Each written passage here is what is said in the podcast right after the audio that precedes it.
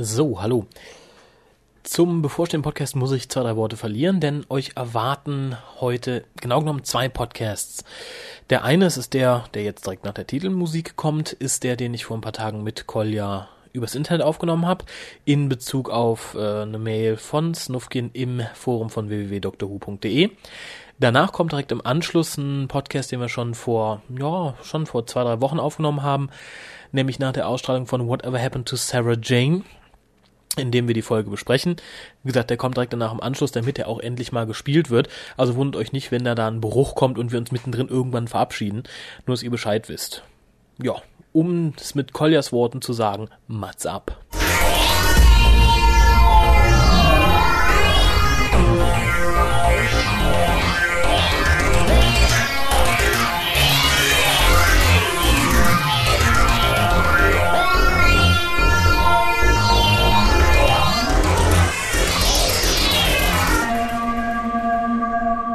Hallo, schönen guten Abend und herzlich willkommen zum deutschen Doctor Who Podcast. Ich sage absichtlich schönen guten Abend, weil wir haben es jetzt meiner Zeit nach wirklich schon relativ spät, nämlich Viertel nach zehn. Ich bin so spät am Mikro, weil der gute Kolja so früh am Mikro ist. Guten Abend, Kolja. Ach, geh doch weg. ich bin nämlich äußerst früh am Mikrofon. Ich habe mir den Wecker sehr früh stellen müssen. Hier ist es inzwischen ganz früh am Morgen noch und eigentlich würde ich viel länger schlafen noch. Aber das Opfer nehmen wir natürlich für unsere Hörer gerne auf uns. Ich persönlich sehe da auch die Notwendigkeit. Zum einen gibt es sehr traurige News, die ich gerne möglichst schnell loswerden wollte. Zum anderen haben wir relativ viel Post bekommen, auf die ich auch ein bisschen eingehen möchte, schrägstrich denke, dass wir darauf eingehen müssen. Ähm, und äh, danach gibt es, nachdem wir mit der Post fertig sind, eine Aufzeichnung, die wir gemacht haben, bevor der gute Kolja nach Korea geflogen ist, nämlich unser Review zu Whatever Happened to Sarah Jane. Ja, und die späteren Folgen werden natürlich auch noch reviewed. Es kommt, es kommt ja, muss ja, muss ja. Ist dann nachher auch nur noch eine, die können wir dann, denke ich mal, nächste Woche irgendwann dazwischen schieben. Aber äh, kommen wir doch mal zu dem Hauptgrund, warum wir heute hier sind, nämlich die viele Post, die ihr uns geschrieben habt. Ich möchte mich zum einen ganz, ganz doll dafür bedanken. Auch ganz besonders Lob an die Leute, die sich schon auf die Liste eingetragen haben. Sind mittlerweile doch einige geworden. Wir haben zwar die 100 noch lange nicht geknackt, aber äh, wenn das so weitergeht, dann wird's langsam. Ähm, also auch nochmal auf an die Leute, die sich bisher nicht angesprochen gefühlt haben wenn ihr Dr. Who mögt, schickt uns euren Namen, euren Nachnamen, E-Mail-Adresse und Ort für die Liste an Pro7, egal ob ihr Dr. Who im deutschen Fernsehen sehen wollt oder nicht. Es geht hier nicht um eure persönlichen Vorlieben, die meisten von uns werden Englisch können. Es geht ein bisschen darum, auch das Leuten näher zu bringen, die des Englisch nicht so mächtig sind, wie wir es vielleicht im Allgemeinen sind. Was an sich eine sehr gute Idee ist, ähm, wobei äh, wir da ja eigentlich schon wieder in der Thematik neue Fans sind. Aber da kommen wir ja gleich noch zu ja, das ist mit einer der Hauptgründe. Äh, für die Leute, die auch ab und zu auf unsere Webseite gucken, www.whocast.de, da gibt's jetzt auch die Möglichkeit, sich die Folgen direkt anzuhören, also ohne sie vorher runterzuladen oder über den Podcatcher zu gehen. Äh, ich weiß nicht, wie viele Leute das brauchen oder benutzen, aber ich dachte, es ist vielleicht ein ganz nettes Asset für die Leute, die von der Arbeit aus nicht direkt in iTunes reinkommen oder nicht in Podcatcher, aber die Möglichkeit haben, auf unserer Seite zuzugreifen. Ein netter Asset. Ja. Ich hätte jetzt Feature gesagt. Aber ich find's gut, ich find's gut, weil es gibt so ein, zwei Podcasts, die ich mir auch noch anhöre und äh, einige davon haben dieses Feature und ich muss sagen, das ist wirklich recht praktisch, wenn man einfach auf die Seite geht, auf Play drückt und dann einfach auf andere Seiten äh, mit einem anderen Tab oder so weiter und im Hintergrund läuft das. Also ich finde das ganz praktisch. Ja, darum ging's mir. Ist ein, ist ein Freeware-Tool sozusagen. Äh, Link müsste natürlich dann zwangsweise auch irgendwo eingebaut sein, solltet ihr eigentlich sehen, wenn ihr es aufmacht. Ähm, ja, dann würde ich doch mal sagen, kommen wir kurz zu den traurigen News, äh, die eigentlich eine Schweigeminute verdient hätten. Ist, finde ich aber für einen Podcast immer ein bisschen komisch und befremdlich, da eine Minute Stille zu senden. Äh, Mache ich vielleicht nach dem Abstand für die Leute, die da Darkcore gehen wollen. Äh, Verity Lambert ist tot. Für die Leute, die nicht wissen, wer Verity Lambert ist, das war die erste Produzentin von Doctor Who die von 1963 bis 65 im Endeffekt RTDs Stelle innehatte. Ja, die halt so mutig war, so ein Programm überhaupt zu senden und die sich auch immer sehr für das Programm eingesetzt hat. Wobei, muss man fairerweise auch sagen, sie hat immer wieder betont, dass sie bis auf Tom Baker die späteren Doktoren nicht sonderlich mochte. Ich schließe jetzt McCoy und Colin Baker mal aus, weil die Interviews, die man da hörte, spielten in dem Zeitraum vor den beiden. Sie war nämlich immer der Meinung, dass nach Hartnell alle Doktoren zu konform äh, mit dem Government waren. Also das bezog sie ganz besonders auf John Pertwee. Ja, das ist eindeutig äh, klar, warum sie das meint. Und ja, kann man auch verstehen. Das ist, sie hat ja damals versucht, etwas Neues zu schaffen, kreativ zu sein. Man denk, denke da gerade nur an so ein Ding wie den Web Planet. Und ja, danach, und danach wurde es ja wirklich mehr äh, eine Unterhaltungsserie für Kinder und junge Jugendliche oder vielleicht auch schon ältere. Ja, die Frage ist, ob ich um diese Uhrzeit an ein Ding wie den Webplanet denken möchte. ja, anders werde ich nicht wach, wenn ich nicht an sowas denke. ähm, ja, dann kommen wir doch mal zur Post. Ich war frei, äh, ich war frei, sie dir dann per E-Mail zu schicken, dass du sie wieder vorlesen kannst. Äh, so habe ich mich aus der Affäre gezogen, weil es ist doch eine ganze Menge. Ja, vielleicht hättest du das Harald schicken können und der hätte das aufgenommen. Ja, der Harald hat, glaube ich, kein gutes Mikrofon und so ist ja auch viel aufregender, wenn ich sagen kann, ich lasse meine Fan- und Hörerpost im Ausland bearbeiten und per Computer zurückschicken. Ich hoffe natürlich, dass die, weil sie ja durch China im Endeffekt musste, durch die Drähte und Leitungen, dass die nicht zensiert wurde. Das merkst du spätestens, wenn das bewaffnete Kommando vor deiner Tür steht. Ich sehe schon äh, irgendwas mit Unnutten, also ich glaube, es ist durchgekommen. Na, dann hau mal rein. Das werde ich machen. Äh, der Andreas schreibt uns, grüße euch herzlich, höre euch seit dem Sommer. Für mich seid ihr unschlagbar die besten Podcaster, die es gibt. Schaue mir die Serie immer auf BBC 1 und das Confidential auf BBC 3 an. Da ich nicht so des Englischen mächtig bin, mir das aber nichts ausmacht, hoffe ich natürlich umso mehr auf eine Ausstrahlung auf Pro 7. Bin schon tierisch gespannt, wie das rüberkommen wird. Gestern lief ja die Special Episode bei Children in Need, kam sehr witzig rüber. Hab schon das Interesse von einem Kumpel gewonnen, der die Serie überhaupt nicht kannte. Macht weiter so Viele Grüße, Andreas. Ja, vielen Dank an dieser Stelle. Dem kann ich nicht viel hinzufügen. Ich finde es schön, dass sich auch mal jemand meldet, der das Englisch nicht so mächtig ist und deswegen vielleicht auch an einer Ausstrahlung auf Pro7 interessiert sein könnte. Ansonsten macht weiter. Ich denke, wir sollten uns da ein bisschen verhalten wie die Menschen der katholischen Kirche, schwärmt aus und konvertiert die Leute. Das machen aber nicht die unbedingt die katholischen Kirchen. Das haben die mal gemacht. Da haben sie auch ganz viel Ärger für gekriegt. Ja gut, ich, ich soll ich sagen, macht's wie die Moslems, sprengt uns alle in die Luft? Nein, also ich dachte da jetzt mehr so an die Wachturmhalter, die ausschwärmen, um zu konvertieren. Die katholische Kirche hatte das ja im Mittelalter probiert, ist auch in großen Teilen gelungen, ist aber auch nach hinten ein bisschen losgegangen. Meinst du, wir sind auf einem Kreuzzug? Ja, aber ich meine für eine gute Sache. das meinten die damals, glaube ich, auch. ich habe ja nicht bestritten, dass das nicht damals auch eine gute Sache war. das ist wahr. Lass uns einfach weitermachen. Haben wir denn noch Post? Ja, von Gordon etwas länger. Ähm, er schreibt, hallo Koljael und Rafa. Ich sag nichts dazu.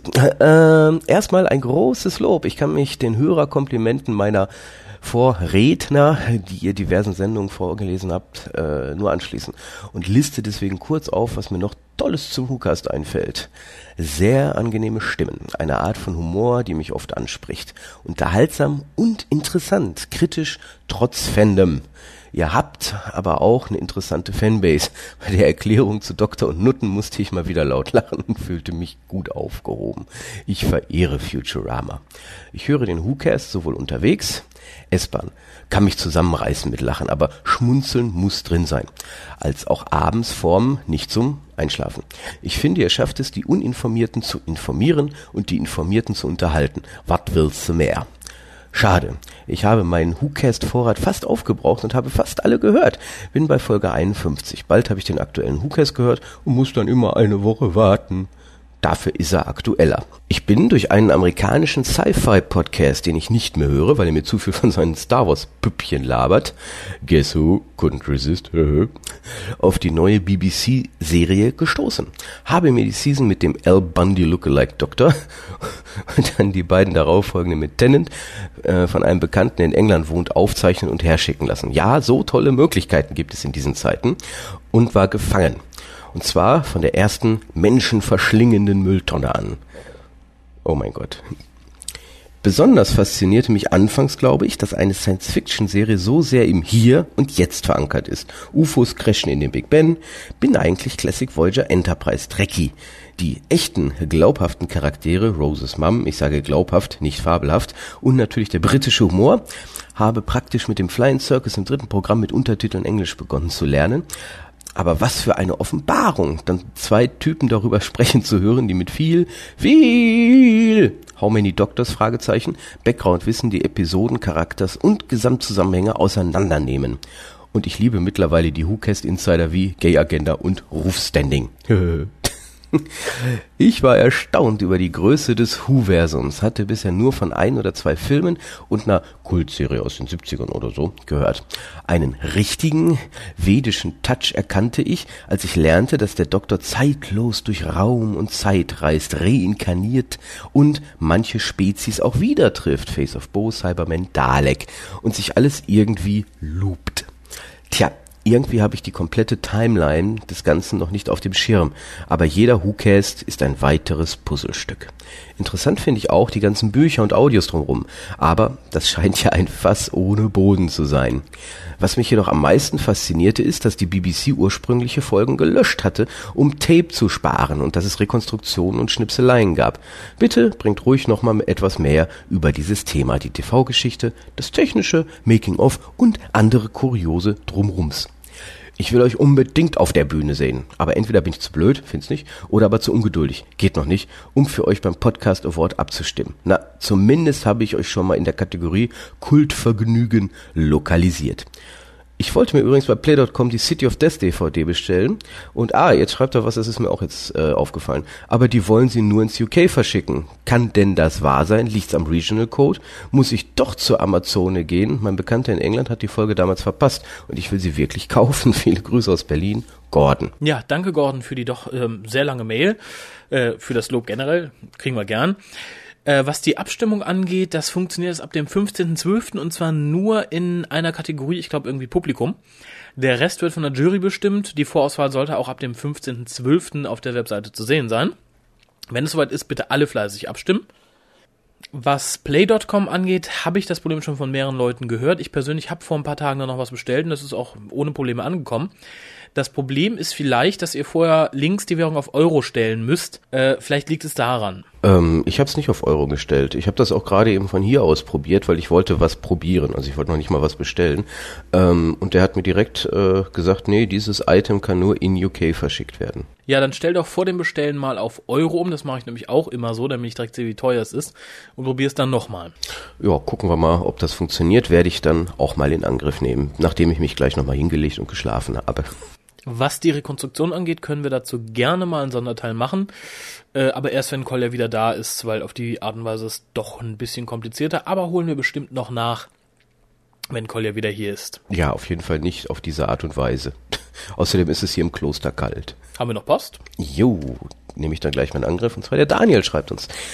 Hi, ich wollte mich auch eintragen lassen und wenn ich gerade mal hier bin, kann ich auch mal ein paar Zeilen schreiben. Also, ich wollte euch beiden mal ein großes Lob aussprechen. Ich kam durch Zufall Anfang letzten Jahres zu Dr. Who und war von Anfang an begeistert. Zugegeben nicht sofort von Eccleston oder von Billy Piper, aber von dem Konzept der Serie überhaupt. Zu dieser Zeit war bisher nur die erste Staffel der neuen Serie draußen, wobei er neu auch in Anführungszeichen setzt, und ich hungerte nach Hintergrundinfos und so weiter. So kam ich dann mehr oder weniger zu euch. Wikipedia und Foren sind ja informativ, aber es ist doch schon was ganz anderes, wenn dir jemand was erzählt. Vor allem, dass wenn einem die erneuerte Serie gefällt, könne man XY auf DVD anschauen oder XY Hörbuch kaufen und so weiter. Play.com verdankt euch knappe 500 Euro Umsatz.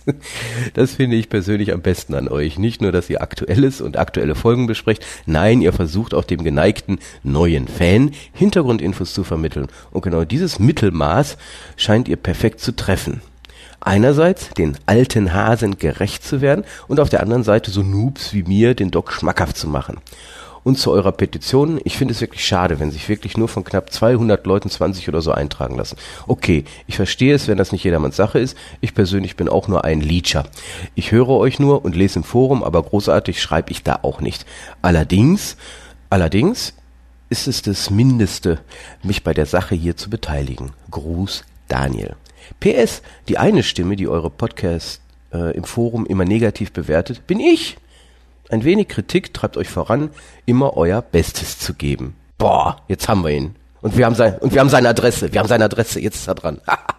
Na, da soll man vielleicht nochmal Gnade vor Recht ergehen lassen. Ist ja kein böses, böses Bewerten in dem Sinne, sondern eher, wie er schon schreibt, was Motivierendes. Äh, was das Leechertum angeht, kenne ich, geht mir bei vielen Sachen ähnlich so, aber ich denke mal, bei so einer Liste zu partizipieren sollte niemanden überfordern. Also vielen Dank schon mal für deinen Eintrag dabei. Kann auch nur noch mal alle anderen bitten, sich in diese Liste eintragen zu lassen. Ich werde demnächst die Kurzversion auch auf die Webseite setzen, dass ihr seht, dass ich da nicht irgendwie nichts mitmache oder mich nur freue, wenn ich äh, viele, viele Mails bekomme. Ansonsten vielen Dank nochmal. Wir haben noch mehr Post, oder? Äh, stimmt, aber nur aus dem Forum jetzt. Ähm, also, exemplarisch zu Customer 54 schreibt uns der liebe Jens. Hallo Hucaster, hallo Kolja, hallo Raphael, schöne Grüße an Dave, wo immer er auch momentan stecken mag. Kolja ist also zurück. Hip hip hurra. Die Idee, ein Raphael Kolja Harald Hukas, finde ich verdammt gut. Vielleicht sollte man die Idee aufgreifen, wenn zum Beispiel ein besonderes Thema anliegt. Das kann dann ruhig in einem längeren Podcast ausarten. Zum fünften Doktor, Peter Davison, wirkte einfach würdevoller. David Tennant dagegen hibbeliger. Nicht, dass ich den zehnten Doktor ablehne, aber die ruhigeren Doktoren der klassischen Folgen sind eher, eher mein Fall. Bei einem guten Schauspieler sieht man auch gerne über schlechtere Kulissen hinweg. Die Sontarans wirkten auch in der klassischen Folge, zum Beispiel The Time Warrior kleiner. Aber, wie heißt es so schön, nicht die Größe, sondern die Technik zählt. Was die Uniformen angeht, die Sontarans sind von sich als Kriegerrasse sehr eingenommen dass die keinen Wert auf Tarnung legen, sondern die Uniform eher protzig daherkommt, passt schon ganz gut zu den geklonten Überkriegern. Wer sich für unbesiegbar hält, kann sich auch schon mal Schulterpolster gönnen. Das heißt, die Centaurans sind irgendwo in den 80er Jahren festgeklebt. da war doch noch was. Ach ja, Torchwood. Vielleicht wartet man bei der BBC mit der Ausstrahlung noch, damit alle erstmal verdrängen, was man in den ersten 13 Folgen so zu sehen bekam. Ich hoffe wirklich, dass man die Gay-Agenda kürzt, Plotholes meidet und diese krampfhafte Flucherei rausnimmt. Torchwood hat Potenzial, man muss es nur richtig anpacken und vorher ATD rauswerfen. CEO, der böse, nee, nee, das stimmt nicht, der liebe Jens. Für mich bleibt er der liebe Jens, da kann er machen, was er will und wenn er allein deswegen böser wird. Auch hier nur eine knappe und kurze Antwort von mir an den lieben Jens. Ich schließe mich nach Kolle einfach mal an. Ähm, die Sontarans mögen sich als überraschende Krieger die Centaurans mögen sich als überlegene Kriegerrasse fühlen, aber nichtsdestotrotz hätte ich mir ein bisschen praktische Anzüge gewünscht. Wenn du im Krieg bist, dann braucht ein Anzug äh, nicht strahlend blau und samtig sein, sondern du brauchst einen mit vielen Haken und Ösen, wo vielleicht mal eine Granate drin ist oder der Doktordetektor H äh, und solche Sachen. Ansonsten kann man sich natürlich sehr lange darüber auslassen. Ich warte mal ab, vielleicht ist ja auch nur seine Gala-Uniform für besagten Promo-Shot. Ähm, ja, ich scheuche dich mal weiter zur nächsten Post. Ich denke, Snufkin hat uns noch was geschrieben. Hm? Hm, stimmt, hat sie getan. Und zwar nicht zu wenig. Ähm, hallo Kolja und Raphael oder Raphael und Kolja. Ich komme auch endlich mal dazu, wieder was zu schreiben und man möge mir die Kritik verzeihen.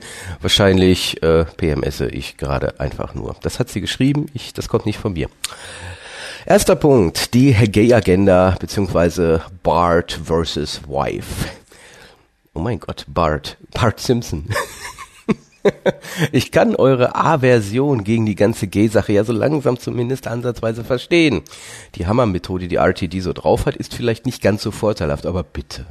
Bärte und Homosexualität in diesen Zusammenhang zu bringen, ist doch wirklich schon mehr als Fangirly. Das sagt diejenige, die so ziemlich von dem Subtext einer jeden Serie lebt und sich sonst was einbildet.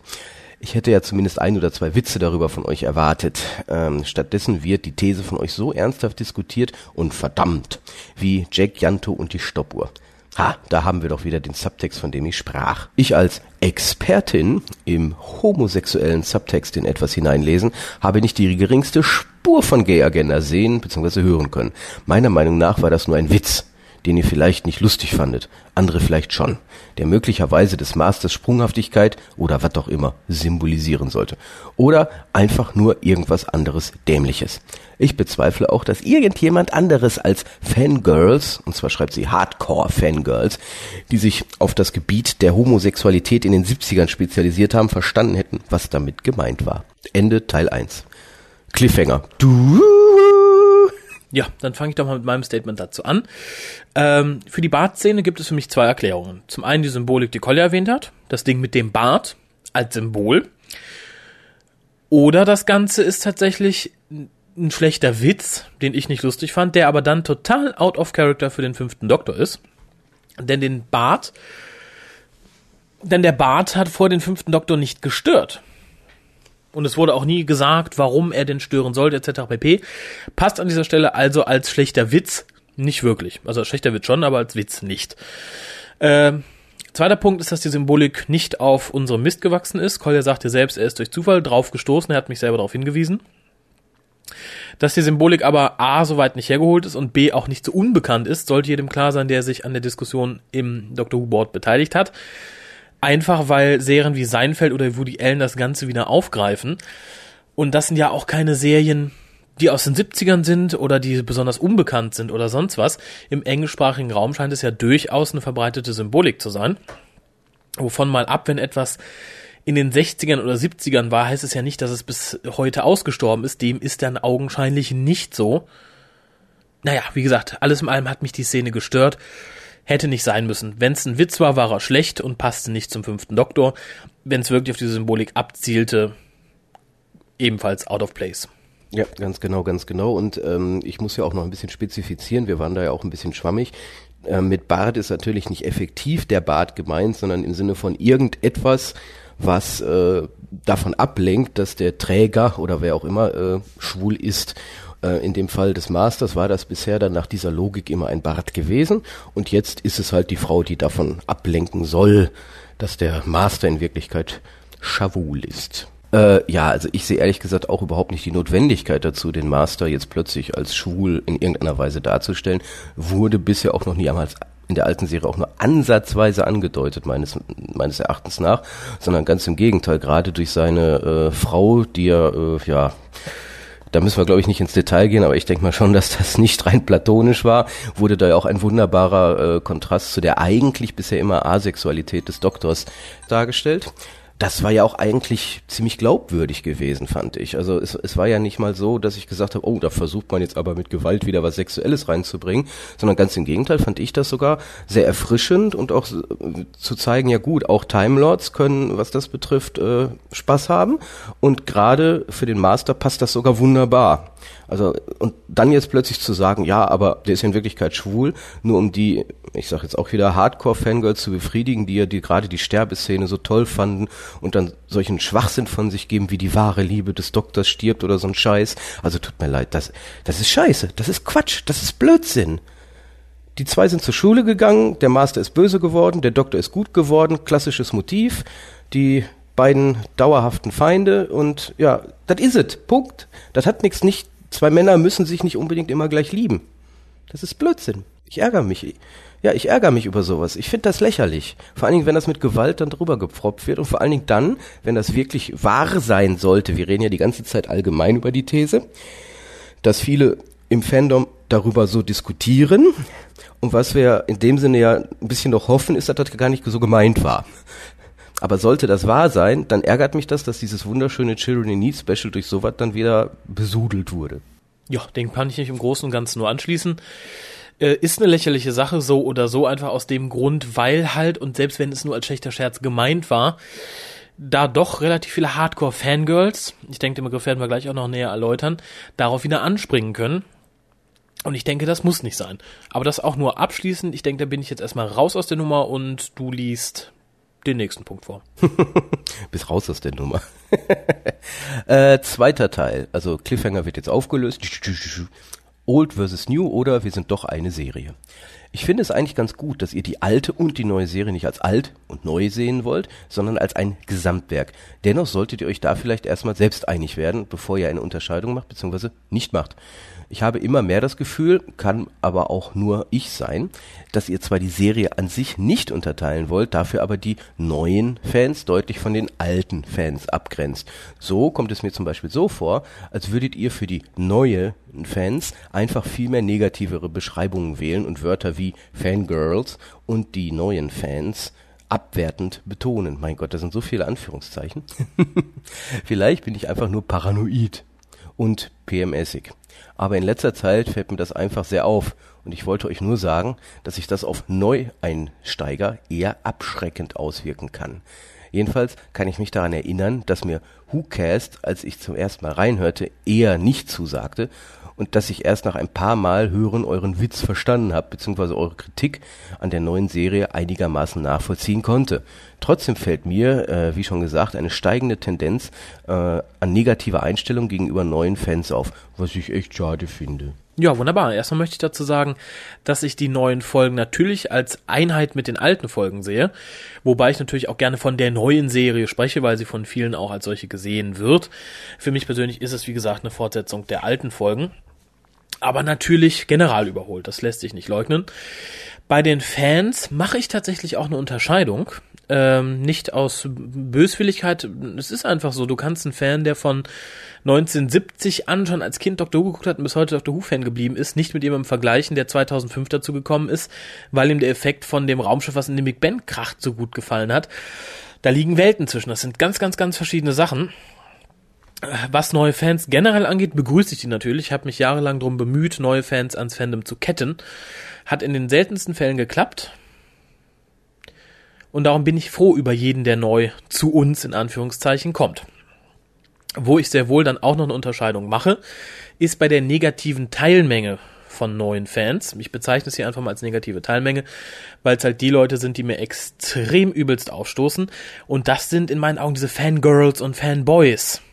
Das sind Leute, die sich nicht am Material der Serie erfreuen, sich nicht mit dem Material der Serie auseinandersetzen, sondern einfach Elemente daraus kidnappen und sie irgendwie in ihre kleinen Privatpornos einbauen. Oder Leute, die einfach nur sich als Doctor Who-Fans bezeichnen, weil sie David Tennant ja so sexy finden und weil Doctor Who ja die und die Vorzüge hat, äh, aber wahrscheinlich vor vier, fünf Jahren die alte Serie mit dem Arsch nicht angeguckt hätten, einfach weil sie sich nicht mit der Serie an sich auseinandersetzen, sondern immer nur mit ein oder zwei Elementen, die ihnen jetzt persönlich gefallen. Sei es David Tennant oder sei es die Gay-Agenda. Ich höre den Aufschrei. Ähm, ja, diese Unterteilung mache ich. Liebe Snufkin, dir muss ich sagen, dich zähle ich eindeutig zu den neuen Fans und nicht zu den Fangirls und Boys. Äh, das sind wirklich die Hardcore-Psychopathen, wenn ich das mal so ausdrücken darf. Und dazu gehörst du mit Sicherheit nicht. Ein schönes Beispiel war der Leserbrief, von Christian gerade, der sagte, dass er die Serie gesehen hat und ganz begeistert davon war, aber nicht, weil er Christopher Eccleston so toll fand, sondern weil er das Konzept der Serie gut fand. Ich denke, das ist ein guter Einstieg. Da würde ich sagen, oh, neuer Fan, herzlich willkommen. Ja, das, das sehe ich eigentlich ähnlich wie du. Ähm, ich definiere mir das auch immer gerne, ganz gerne so. Das sind dann die neuen Fans, die jetzt so ach begeistert sind, aber sobald die irgendwie mal ein Jahr nicht läuft oder irgendwie mal nicht mehr so ganz den Erwartungen entspricht, direkt wieder abspringen und sagen, interessiert mich jetzt überhaupt nicht mehr. Und man muss auch bedenken, wir haben, wir gehören zu den Fans, die eine ellenlange Durststrecke hatten, ohne neuen Fernsehhu. Wir sind trotzdem dabei geblieben. Und wir haben halt die, ich denke mal, ja, können wir auch davon ausgehen, dass das stimmt, Erwartung, dass viele von diesen neuen Fans, die gerade jetzt sich so als die super tollen Doctor Who-Fans bezeichnen, spätestens nach der ersten größeren Änderung oder Pause einfach abspringen werden. Und äh, solange das nicht äh, gegenteilig bewiesen wurde, äh, sind die für mich auch keine Doctor Who-Fans, sondern genau so, wie du das sagst, David Tennant-Fans, ja, und der spielt halt jetzt gerade mal beim Doktor mit. Das ist dann auch für mich auch so ein bisschen so wie diese ganzen Rose-Fanatiker, die immer wieder Rose zurückfordern, die haben es einfach nicht begriffen. Ja, wobei ich den Kreis von Fangirls und Boys da noch ein bisschen weiterziehe, ist, ich bezeichne solche Leute nicht nur Leute, die jetzt eine Person toll finden, also David Tennant oder so, sondern auch Leute, die da ein Element aus der Serie im Moment so super finden, weil es einfach dem, dem wilden Zeitgeist entspricht. Sei es, dass es die bunteste Serie ist, die schwulenfreundlichste Serie äh, und so weiter und so fort zählt halt für mich dazu. Denn auch diese Leute sind ganz schnell wieder weg, wenn sich der Zeitgeist ändert und die Serie genauso bleibt. Oder vice versa. Ähm, zum Thema neue Leute abschrecken, muss ich sagen. Als Kind mochte ich auch kein Gemüse. Mittlerweile mag ich sehr gerne und weiß auch, dass es sehr viele Vorzüge hat. Und ich denke, da muss man sich auch ein bisschen nachrichten. Äh, man muss sich vielleicht an uns gewöhnen. Aber im Endeffekt weiß man dann auch warum. Weil wenn wir was gegen neue Fans hätten, dann könnten wir uns äh, in jedem Cast etliche Minuten sparen, weil wir einfach die Gratwanderung dann nicht mehr machen müssten zwischen informieren und Insider bequatschen. Wie gesagt, ich freue mich über jeden neuen Fan und ich habe auch viel Freude dran, Sachen mal wieder durchzugehen, mal wieder anzusprechen und ein paar Sachen zu erklären. Das wären Sachen, die würde ich nicht machen, wenn ich die neuen Fans nicht äh, im Hookers hätte haben wollen. Und das war auch von vornherein das Konzept. Ich freue mich über Leute, die zuhören und sagen, ich bin neu hier, informiert mich ein bisschen. Ähm, aber wie gesagt, Fangirls, Fanboys, bitte draußen bleiben. Aber erst die Erklärung anhören, was ein Fanboy, ein Fangirl ist. Ich denke, das sollte jetzt klar geworden sein. Ja, dem ist eigentlich ja gar nichts hinzuzufügen. Genauso sehe ich das ja auch. Wir sind ja so ein bisschen, ja, äh, mit einem Bildungsauftrag unterwegs. Weil viele der neuen Fans ja gar nicht mal die Möglichkeit gehabt haben, den Anfang ihrer momentanen Lieblingsserie mitzubekommen, weil dieser doch ach so weit in der Vergangenheit liegt, galt für uns ja irgendwann mal genauso. Es war nun mal nicht mehr möglich, gewisse Hartnell- oder Troughton-Folgen überhaupt zu sehen. Und da muss man halt äh, sich auf das berufen, was man aus anderen Quellen an Informationen kriegt. Und ja, in diesem Kontext sehe ich uns halt auch äh, Lücken füllen, und zwar Wissenslücken füllen. Jo, Punkt drei, Teil drei des Vierteilers. Doctor versus Doctor. Wo wir schon gerade dabei sind, ich habe eine kleine Diskussionsfrage für euch. Ich habe das Gefühl, dass man, wenn man sich im Doctor Who Fandom profilieren will, einfach nur gegen neun und zehn, ha, New Fan Speak, oh mein Gott, wettern muss und die alten Doktoren toll finden muss. Äh, oh mein Gott, der fünfte Doktor war ja so viel toller als der zehnte. Schaut, wie toll ich mich auskenne. Ich bin Hardcore. Ich habe ja mit dem neunten Doktor angefangen und muss sagen, dass ich zwar daran interessiert war, die anderen Folgen alle nachzuholen, irgendwann und mir auch gern die Big Finish Hörbücher mit den anderen Doktoren anhöre. Äh, ich muss mal ganz kurz eingreifen. Es sind keine Hörbücher. Ist der Begriff Hörspiel in Deutschland ausgestorben? Gibt es den nicht mehr? Ja, verstehe ich nicht. Über, es werden jetzt Hörbücher, alles wird jetzt Hörbücher genannt. Es sind Hörspiele. Oder schämt man sich dann vielleicht? Also gerade die, die jetzt nämlich Angst haben sollten, es könnte nämlich sein, dass die denken, Moment mal, Big Finish, die empfehlen ja immer, aber das sind ja in Wirklichkeit nur Hörbücher. Nee, nee, seid beruhigt. Es sind richtig echte Hörspiele mit vielen, vielen Sprechern und Special Effects und allem drum und dran äh, mit den anderen Doktoren anhöre, aber in letzter Zeit habe ich einfach so eine Art Trotzreaktion entwickelt, weil mir doch überall entgegenschallt, wie besser doch damals alles war. Und da sind wir doch schon wieder bei zweitens angelangt. Ich habe das Gefühl, dass man sich einfach ähm, als neuer Fan unterbelichtet vorkommt und als Fangirl dargestellt wird. By the way, erst bei euch habe ich das Gefühl bekommen, dass Fangirl oder Fanboy zu sein etwas negativ angehaucht ist. Dies versucht man dann damit zu kompensieren, dass man tunlichst vermeidet, den neunten und vor allem den zehnten Doktor einfach nicht so gut findet wie die alten. Falls äh, das noch nicht genug Diskussionsstoff ist, könnte man auch noch darüber nachdenken, ob dies ein Problem des deutschen Fandoms alleine ist. Ansonsten seid ihr ja natürlich immer noch, äh, noch toll und der beste WhoCast ever und überhaupt. Aber das wollte ich einfach mal so loswerden. Wie gesagt, kann sein, dass ich wieder überreagiere. Aber hey, wenigstens könnt ihr jetzt diskutieren. Und ein letzter Punkt habe ich auch noch, wenn auch nicht den WhoCast betreffend. Ja, den machen wir dann gleich. Ich fange mal wieder an es ist durchaus so, denke ich, dass man nicht drum rumkommt, irgendwann zu sagen, oh, die ersten, also die beiden letzten Doktoren, also 10 und 9, sind super, durch die bin ich zur Serie gekommen, aber ich habe mich jetzt auch mal mit den alten Sachen auseinandergesetzt und ich finde die besser. Ich finde, es hat nichts damit zu tun, dass man sich profilieren muss. Und selbst wenn es ein Zeichen dafür wäre, würde es ja schon zeigen, dass man selbst mit sich als Fan von Doktor Nummer 9 und 10 nicht ganz so zufrieden ist, weil man vielleicht selber befürchtet, Fangirl oder Fanboy zu sein. Äh, die Unterscheidung zwischen Fan und Fangirl, Fanboy habe ich ja vorhin schon zu Genüge platt getreten. Würde ich auch gerne wieder tun. aber man kommt, glaube ich, nicht drum rum, irgendwann zu sagen, die alten Folgen fand ich besser. Äh, ich sehe es nicht rigoros groß Die neuen Folgen haben durchaus was für sich und die alten haben was für sich. Aber gerade von den Doktoren her muss ich sagen, äh, Tennant ist bei mir nicht unter der Top 5 der guten Doktoren. Gerade auch weil Tennant halt äh, ein Doktor ist, der ein bisschen dazu entworfen wurde, halt gerade dieses Fangirl-Tum und äh, ja die moderne Subkultur ein bisschen zu bedienen durch diverse Sachen. Und ähnlich geht es mir auch mit den neuen Staffeln. Und das ist halt so ein Punkt, der mich ganz stark stört. Und ich denke, jeder, der sich da auch daran stört, ob er jetzt durch die alte oder durch die neue Serie dazu gekommen ist, wird dann früher oder später an einem Punkt kommen und sagen, sagen, mir gefallen die neuen Folgen nicht so gut wie die alten. Äh, das ist durchaus äh, in Summe so richtig, wobei es gibt natürlich enorme Highlights in der neuen Serie, muss man ja auch mal sagen. Also Folgen, die es so vorher vielleicht nie gegeben hätte. Ich sag mal nur ähm, Empty Child und Dr. Dances, um eins hervorzuheben. Wollte ich damit, wollte ich damit auch gar nicht bestreiten, um Gottes Willen.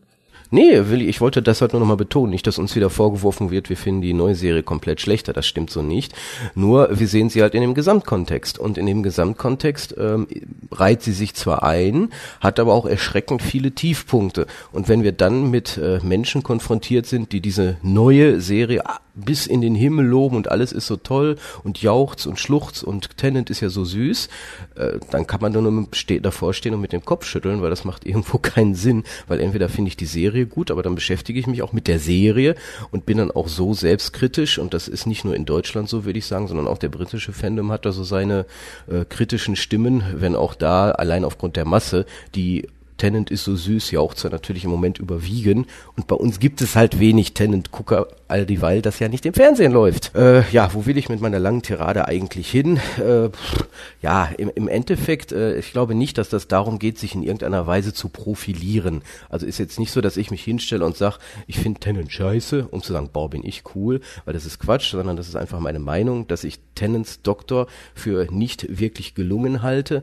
Er wurde, wie Raphael schon andeutete, so ein bisschen zielgruppenspezifisch designt und da habe ich ja erstmal von Natur aus ein Problem mit, äh, weil entweder mache ich ein Gesamtkunstwerk und das kann auch durchaus ein Fernsehprogramm sein und dann schere ich mich nicht darum, möglichst vielen meiner gewünschten Zielgruppe die äh, das Glück zu bescheren, sondern ich schreibe einfach nur gute Geschichten, so wie das früher halt bei der Serie zumeist war, dass die Umsetzung dann manchmal schlecht war und dass ich davon dann gerade diese oberflächlichen neuen Fangirlies und Boilies abgestoßen fühlen. Das wiederum ärgert mich dann, weil die beschäftigen sich dann in Wirklichkeit gar nicht mit diesem ähm, ja, Kontext, mit den Geschichten, wovon sie ja eigentlich behaupten, dass sie das doch so tun würden. Weil gerade die neue Serie doch voll von tiefen Geschichten ist und alles, aber im Grunde summiert sich alles zu, kennen ich so süß. Und das ärgert. Ja, nicht nur dich, mich ebenso. Äh, ich denke, da lässt sich viel zu sagen, es lässt sich aber auch viel platt reden. Wie gesagt, um das jetzt mal komplett abzuschließen, damit schließt ja auch der Blog, der uns betrifft, so ein bisschen ab. Ich habe nichts gegen neue Fans. Ich bin begeistert, dass es neue Fans gibt. Ich habe jahrelang, bevor die neue Serie kam, versucht, Leute für das Doctor Who Fandom zu gewinnen, habe ich aber nur in den seltensten Fällen geschafft. Insofern finde ich sehr schön, dass mir ein gewisser RTD die Arbeit abgenommen hat. Fangirls, Fanboys finde ich ganz schwierig, weil ich denke, es sind A, sehr sprunghafte Leute, die nicht ewig bei Doctor Who bleiben, sich aber zurzeit benehmen, als wären sie schon immer bei Doctor Who gewesen. Und wenn sie dazu dann noch die alten Folgen verurteilen, finde ich das mehr als anmaßend, muss ich ganz ehrlich sagen. Und das sind auch Leute, die ich, glaube ich, in jedem anderen Kontext, auch außerhalb des äh, Universums und des Who-Fandoms, zum Kotzen fände, muss ich ganz ehrlich sagen. Es sind Leute, da wird sich mir eine Gänsehaut aufstellen und die Fußnägel sich abpellen, vermutlich, äh, wenn ich den im realen Leben gegenüberstände oder wenn ich solchen Leuten beim Referat in der Uni zuhören müsste. Äh, da käme das kalte Kotzen, ganz ehrlich. Also um vielleicht einen nicht huigen Vergleich zu nehmen, würde ich jetzt sagen, diese ganzen Pseudo-Goth-Girlies, die alle Sachen wie Subway to Sally plötzlich gut finden. Ja. Das ist ungefähr so der, das gleiche Niveau, sag ich mal, wo wir auch davor stehen und sagen, sag mal, haben die eigentlich den Schuss nicht gehört? Ja, definitiv. Und das trifft halt auch auf Fangirls und Fanboys zu. Wie gesagt, liebe Snufkin, gerade dich betreffend, dich würde ich nicht als Hardcore-Fangirl bezeichnen, sondern als neuen Doctor Who-Fan und auch den größten Teil unserer Hörer und alle Leute, die ich mit diesem WhoCast ansprechen möchte, bezeichne ich als Doctor Who-Fans. Fangirls und Fanboys sind für mich die leicht psychisch gestörten. ja, und wir sind nämlich nicht im Gegensatz zu manchen Folgen dafür da, gerade diese Fangirly-Boily-Gruppierung zu befriedigen im Sinne von alles ist schön bunt und alles ist toll und wir lieben uns alle und Tennant ist süß süß. Nö, wir sind nun mal die kritischen Stimmen, die auch mal sagen, wie es ist.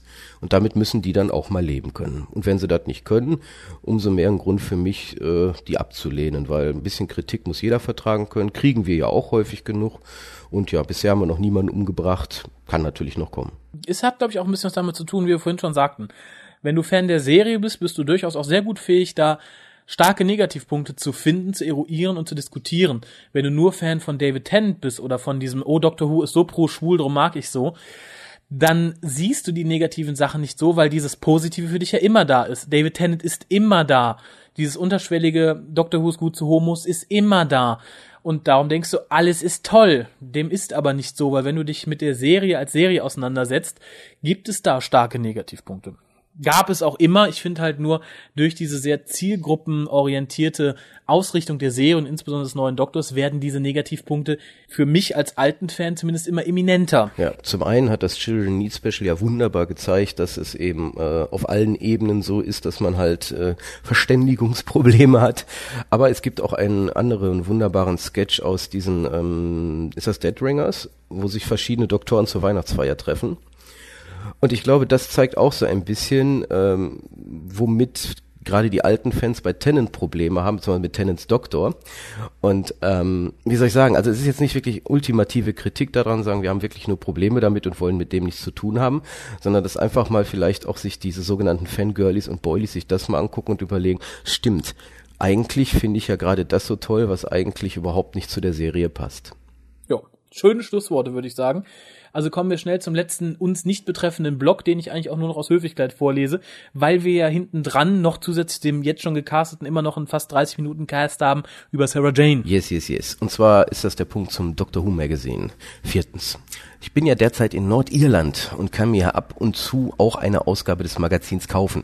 Ich weiß ja nicht, wer von euch das liest, aber ich habe da eine Sache entdeckt, die mich echt wahnsinnig macht. Warum muss das schöne Because so verhunzt äh, was? Was? Warum muss man das Schöne so verhunzt? Oh ja, macht grammatikalisch Sinn. Entschuldigung. Äh, warum muss man das Schöne because so verhunzt und cause schreiben? Also nicht because, sondern cause mit COS. Warum? Und ich dachte zuerst ja, dass das nur RTD macht in seiner Kolumne Anschluss. Aber nein, es ist überall der Fall. Was meint ihr dazu? Liebe Grüße, Snuffgehen. Äh, da kann ich nur sagen, schaut ins Forum von drwho.de, da hat sich, glaube ich, der tanzende Arzt schon äh, eine Erklärung einfallen lassen. Ich persönlich finde es auch nicht so toll, dass man äh, ja, nicht, dass man Umgangssprache auch immer mehr in Schriftsprache einbezieht. Aber schaut euch mal deutsche Tageszeitungen an da ist es ähnlich. Äh, die Schriftsprache, finde ich, verkommt mittlerweile immer mehr. Ist wahrscheinlich auch ein Problem, dass man sich in allen Belangen immer nach dem schwächsten Glied einer Kette richtet. Und hier sind in diesem Fall halt die Leute, die tatsächlich nicht besser schreiben können, das schwächste Glied in der Kette, nachdem man sich richtet. Äh, bedauerlich, aber leider ohne neuen Krieg nicht aufzuhalten. Ja, das scheint so zu sein, auch wenn ich zu dem Thema Krieg da besser nichts zu sage. Nein, aber es ist richtig wahr. Es ist wahr. Also zum einen ist es natürlich so, dass man sagen muss, meine Leser sind vielleicht so dumm, ich schreibe das lieber mal so. Ist leider so, man muss das mal ehrlich auch aussprechen. Oder aber es ist, was noch viel schlimmer wäre, die Schreiberlinge sind inzwischen so, dass sie es gar nicht mehr anders können. Das wäre dann ja die zweite Stufe, die noch erschreckender wäre. Die haben wir mittlerweile, glaube ich, erreicht. Also wenn ich mich da an manchen Studiengängen bei uns in der Uni umgucke, schon übel, was heutzutage alles studieren darf. Ja, und da muss man eigentlich doch in der Lage sein oder zumindest erwarten können, dass die deutsche Sprache, sofern man denn dann hier was schreiben muss, wirklich schreiben, einen zusammenhängenden Text äh, beherrscht wird. Aber das ist leider nicht mehr der Fall. Und ja, oh Gott, wenn das hier nicht so ist, warum sollte das in Great Britain anders sein? Bezweifle ich einfach mal, dass die da einen besonders höheren Stand haben als wir. Ja, sehe ich ähnlich. Äh, ja, mit diesen Worten entlasse ich dich dann, glaube ich, auch in die Nacht. Wieso in die Nacht? Hier wird's hell, die Sonne geht gerade auf dann lasse ich dich in meine Nacht. Ich werde mich jetzt noch ein Stündchen mit dem Zusammenschneiden dieses Castes rumschlagen. Ähm, was nur den telefonatischen Teil betrifft, nicht den bereits aufgenommenen Teil. Äh, allen anderen sage ich, hört auch in den nächsten Tagen wieder rein, wenn Colli und ich uns die Nächte und Tage um die Ohren schlagen, um euch den nächsten WhoCast zu liefern. Ich habe dem nichts mehr hinzuzufügen, ich bin müde. ja, ich lege mich jetzt noch ein Stündchen hin und dann werde ich mal gucken, was es so Neues im Dr. Who Fandom online zu lesen gibt. Ja, dann verabschiede ich euch mit einem uh! Wubbel, wubbel, wubbel. Bis dann. Tschüss.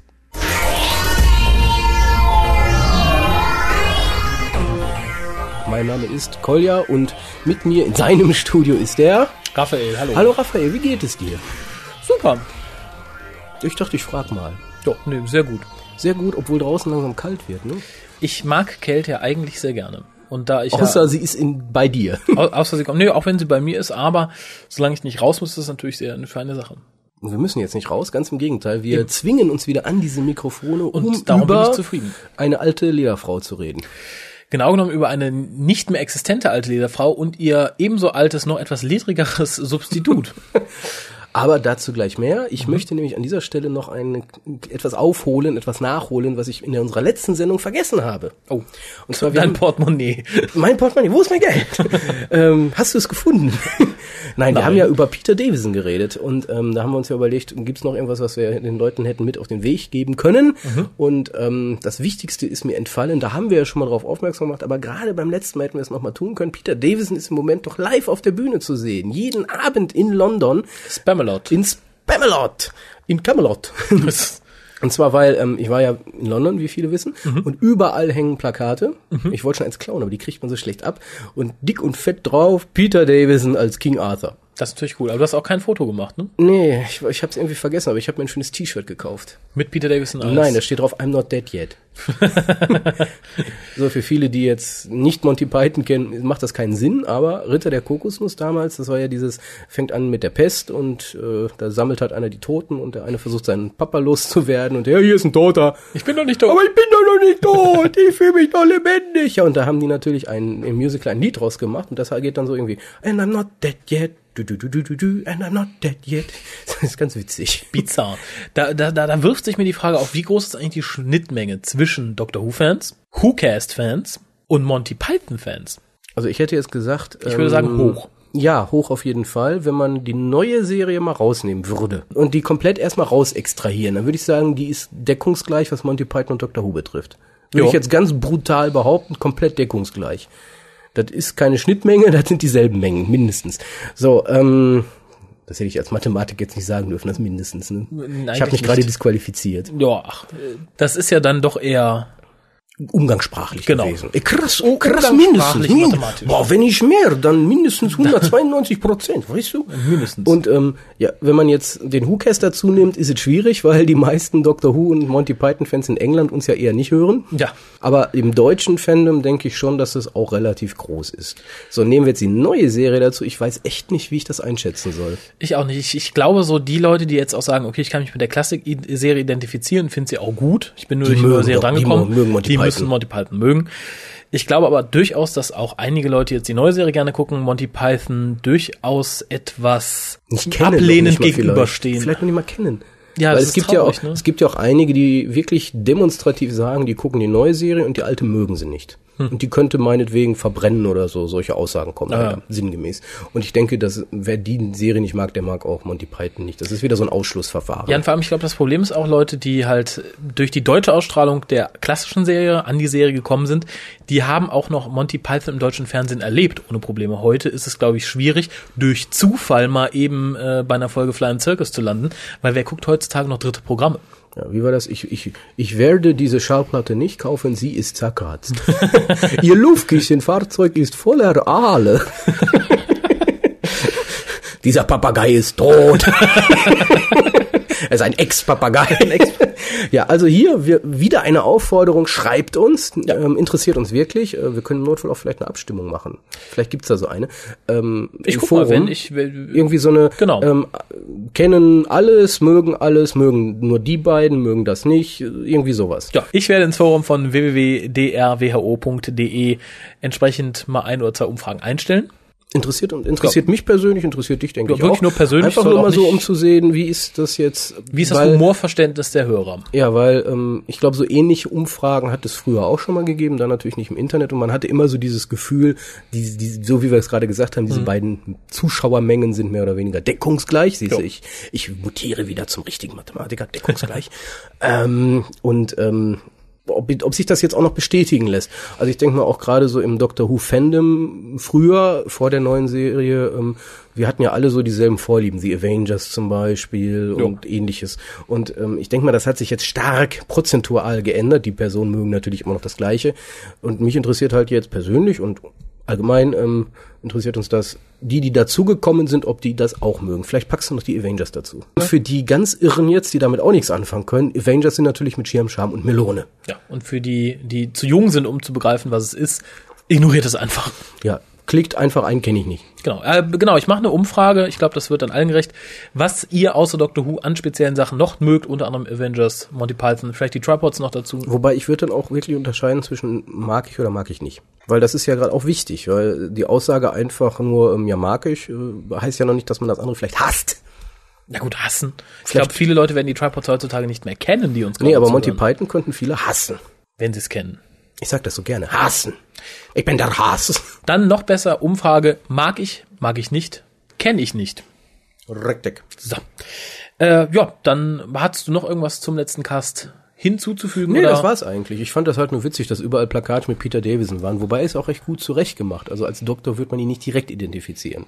Ja gut. Laut Harald hat er sich auch sehr verändert, sehr alt geworden. Ich wollte es mir ja auch angucken, aber ähm, die Kosten sind dann ein bisschen aus dem Ruder gelaufen in dieser Woche.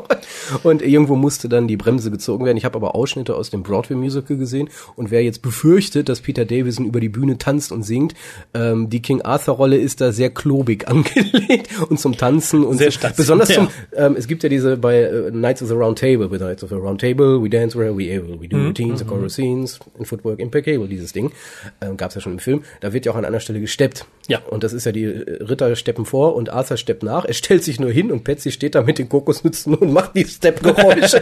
und King Arthur wackelt nur so ein bisschen mit dem Hintern. Und das geht die ganze Zeit so weiter. Also immer, wo die anderen tanzen, da ist er nur so, ja, Patsy, mach mal was. Das so aussieht, als würde ich tanzen. Gibt's das Broadway-Musical eigentlich auf DVD? Leider nicht, aber es gibt sehr viele YouTube-Ausschnitte, die offiziell sind. Also das sind so Oh. zum Teil Werbevideos oder ähnliches. Es gibt auch von der Tony, von den Tony Awards eine wunderbare Sequenz mit Find Your Grail, wo die Lady of the Lake mit ihren Laker Girls die, die Truppe ja auf die Suche nach dem Grail äh, schickt und das ist ja so witzig, weil man denkt, dass, oh Gott, das ist wieder so eine Soul Diva, die, aber die macht das für eine solchen Hingabe und verzerrt dabei so ihr Gesicht. Das, Super klasse. Wobei ich immer noch, und das als endgültigen Schlussstrich zu ziehen, bei der Broadway-Fassung übernimmt natürlich Tim Curry, besser bekannt für alle eine Just a sweet Transvestite from Transsexual Transylvania. Macht natürlich die Stimmung ein bisschen kaputt. Ja, das, weil ich habe dann immer, wenn ich die CD Frankenfurter und die Knights of the Round Table.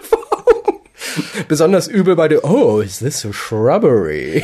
Ganz schlimm ist natürlich da, dass man das auch durchaus in Monty Python sehen könnte, so wie du dir das vorstellst. Hätte so passen können, das ist so übel. Äh, Im Übrigen ganz kurz für die Leute, die vielleicht dann doch sich lieber die Broadway-Version antun möchten.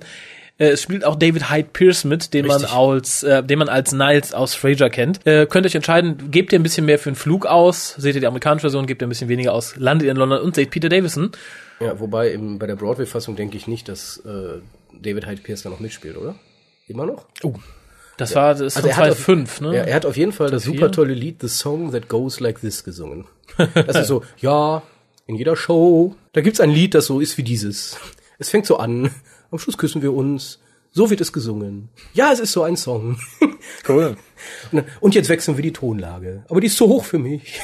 Jeder sollte merken, wir müssen die, also es geht die ganze Zeit, wie man merkt, dieses Musical nimmt sich selber, Monty Python, nicht sehr ernst. Eric Idle war da ja auch bei der Produktion dran. Superklasse. Aber genug der Werbung, wir sind ja, nicht der Python-Podcast, der Monty Gast. Nein, wir sind der Doctor Who Podcast Genau. und, und darum reden wir jetzt nicht über Dr. Who, sondern über Sarah Jane. Smith. Aber gar nicht so ganz verkehrt, denn das ist eigentlich Doctor Who. Ja, Aber wir greifen vor. Doctor Who mit falschen Zähnen und Brüsten. Genau, erzähl du doch erstmal. Äh, ja, die Folge heißt Whatever Happened to Sarah Jane. Geschrieben von Gareth Roberts. Regie führt Graham Harper, ein alter Bekannter. Ja, Gareth Roberts nicht. Doch, Gareth Roberts auch, aber Alice Troughton, die bisher Regie führte, kannte man nicht. Muss man auch nicht. Äh, beides sehr gelungen. Also Gareth Roberts hat ein vorzügliches Drehbuch abgeliefert und auch die Regie ist relativ sauber, muss ich sagen. Hatte ich nichts zu beanstanden. Kernpunkt der Geschichte, also das heißt die Geschichte an sich, handelt von einer Reporterin namens Sarah Jane, die plötzlich nicht mehr existiert. Nein, Sondern Andrea, ihre gute Freundin aus Genau. Schulzeiten, existiert statt ihrer. Genau. Maria merkt dann plötzlich, dass Sarah Jane weg ist und stattdessen jetzt eine gewisse Andrea Yates nebenan wohnt. Sie merkt dieses, weil sie von Sarah Jane vorher einen, einen Würfel geschenkt bekommen hat. Das wird eigentlich gar nicht näher erklärt. warum. unwichtig. Ähm, Das ist der Zauberwürfel. ja, das Mädel versucht dann halt rauszufinden, was passiert ist. Keiner erinnert sich mehr an Sarah Jane. Mr. Smith ist nicht da, sondern stattdessen halt wirklich nur diese Andrea Yates. Findet dann raus, dass Andrea Yates und Sarah Jane damals befreundet waren, aber in ihrer Welt, also in der, die wir auch bisher kannten, ist diese Andrea Yates im Alter von, ich glaube, 14 oder 12 oder so, also als 12, junges 13, Mädel, von einem Pier gefallen und gestorben und Sarah Jane war halt geschockt, weil sie dabei zusehen musste und dabei war. In der Welt, in der War Maria ein jetzt Unfall, lebt. aber nur weil diese, weil diese Andrea halt sehr, ähm, ja, sie wollte immer sich über die Regeln, glaube ich, hinwegsetzen. Genau. In der Welt, in der Maria jetzt aber lebt, ist diese Andrea jetzt nicht gestorben, sondern stattdessen Sarah Jane. Da hat sich, ne- stellt sich nämlich heraus, weil ich glaube, wenn man das jetzt nicht gleich direkt erklärt, sind alle verwirrt. Ja. Ähm, diese Andrea hat im Moment ihres Fast-Todes nämlich einen Pakt mit einem ja, Chaoswesen äh, Der hat einen Namen. Ich habe ihn vergessen. Nein, der hat, wird da nicht erwähnt, aber ich meine, äh, es würde erwähnt äh, in, in, in, in TV-Listings und so. The Trickster, Schwachsinn. Der Tricker. Ich finde, ähm, der Schwibschwager des Black Guardian wird viel besser passen. genau, der blinde Schwibschwaber des Der Black blinde Guardian. Schwib- Schwibschwager des Black Guardians mit, Mit den seinem schlechten Gras, Zähnen. mit dem Gras der Genau. Seite. Nee, äh, die machen halt einen Pakt. Ähm, ja, ich äh, lass dich überleben, aber dafür muss halt jemand anders sterben, in diesem Fall halt Sarah Jane. Genau. Und die Geschichte wird umgeschrieben, so als hätte es halt Sarah Jane erwischt damals. Genau. Und die Andrea lebt halt jetzt das Leben, wobei man muss jetzt nicht nach Logiklöchern gucken. Zufällig landet sie in demselben Haus Mhm. wie die, also kann man lange drüber diskutieren. Ja. Jedenfalls wird so eine neue Realität geschaffen. Im weiteren Verlauf der Geschichte wird eine weitere Realität geschaffen, in der Maria entfernt wird. Genau. Ähm, und sich keiner mehr an Maria erinnert, weil sie hat ja nie existiert, bis auf den Vater, der zufällig Den Würfel äh, den Würfel hat. hat, der aus welchen Gründen auch immer Gedächtnis erhält. Und äh, ja, am Schluss schafft man es irgendwie beide wieder zurückzuholen, aber auch nur nachdem Andrea sich selber selbstlos opfert. Genau. Weil ansonsten nämlich, super tolle Nebenstory, die Erde von einem plötzlich auftauchenden Meteoriten Platt gemacht worden. platt wäre. gemacht worden wäre. Der auch zufällig genau über Sarah Janes Haus abzustürzen scheint. Na, ist groß. Der muss ja noch sehr weit weg gewesen sein, weil sonst wären die eh alle tot. Ja, klingt im Übrigen alles sehr lapidar, was wir so sagen. Wir machen es super lustig, aber die Story ist das Beste, was ich dieses Jahr, also mit das Beste zumindest, in Sarah Jane auf jeden Fall ge gesehen und gehört und gelesen habe. Äh, aber auch mit äh, eine der besten Folgen, wenn man sie mit der Doctor Who Staffel dieses Jahr Nee, vergleicht. es war Dr. Who. Das war eine Dr. Who-Folge. Das war das, wovon wir die ganze Zeit immer reden. ja, was wir Das uns für ist Doctor, Dr. Who. Who. Der hat nur gefehlt. Ja. Das es es hätte ein bisschen düsterer sein können für meinen Geschmack, aber ich denke, Ja, ist Kinderserie, darf man immer noch nicht vergessen. äh, eben. Vielleicht so viel direkt. Der größte aller Kritikpunkte ist natürlich die Nebenstory mit dem Meteoriten. Ja. Man hätte gut ohne auskommen können, denke ich. Ist auch wirklich nicht notwendig. Man brauchte halt anscheinend so einen Trigger, warum das alles dramatisch schnell passieren muss. Äh, wo man hätte auch andere Rahmenhandlungen nehmen Ich denke einmal diesen Trigger und einmal auch, weil ich glaube, der Meteorit ist so ein bisschen auch ein Anstoßstein für Andrea Yates zu sagen, ja, Moment mal, entweder sterb ich, dann sterben ihr aber hier alle. Ja, ja, klar. Aber da hätte man halt nur einen anderen Trigger finden müssen. Ja, ähm, ganz kurz für die Leute, die nicht wissen, äh, wer Jane Asher ist. Das ist die Schauspielerin von Andrea Yates und sie spielte unter anderem die Susan Foreman, nämlich in einem BBC Radio Hörspiel, was zufälligerweise hieß Whatever Happened to Susan Foreman und so ein bisschen so die das spätere Leben von Susan beleuchtet. Ja. Weißt du übrigens, mit wem die Dame ver verlobt war? Welche Dame? Die, äh, Die Escher oder die Susan Foreman? Nein, nein, Jane Asher. Ähm, sag. Paul McCartney. Mit einem Beatle. Tja, da waren viele mit verlobt, glaube ich. nee, aber ähm, wie gesagt, die Rahmenhandlung, ähm, da hätte man sich vielleicht doch ein bisschen mehr Mühe geben können. Dieser Meteorit wirkte nicht sehr überzeugend. Ich glaube, auch ein Kind lässt sich davon nicht überzeugen, weil wenn man das Ganze mal, ich bin natürlich verwöhnt durch so Serien wie Battlestar Galactica, die ja enorm realitätsnah sind.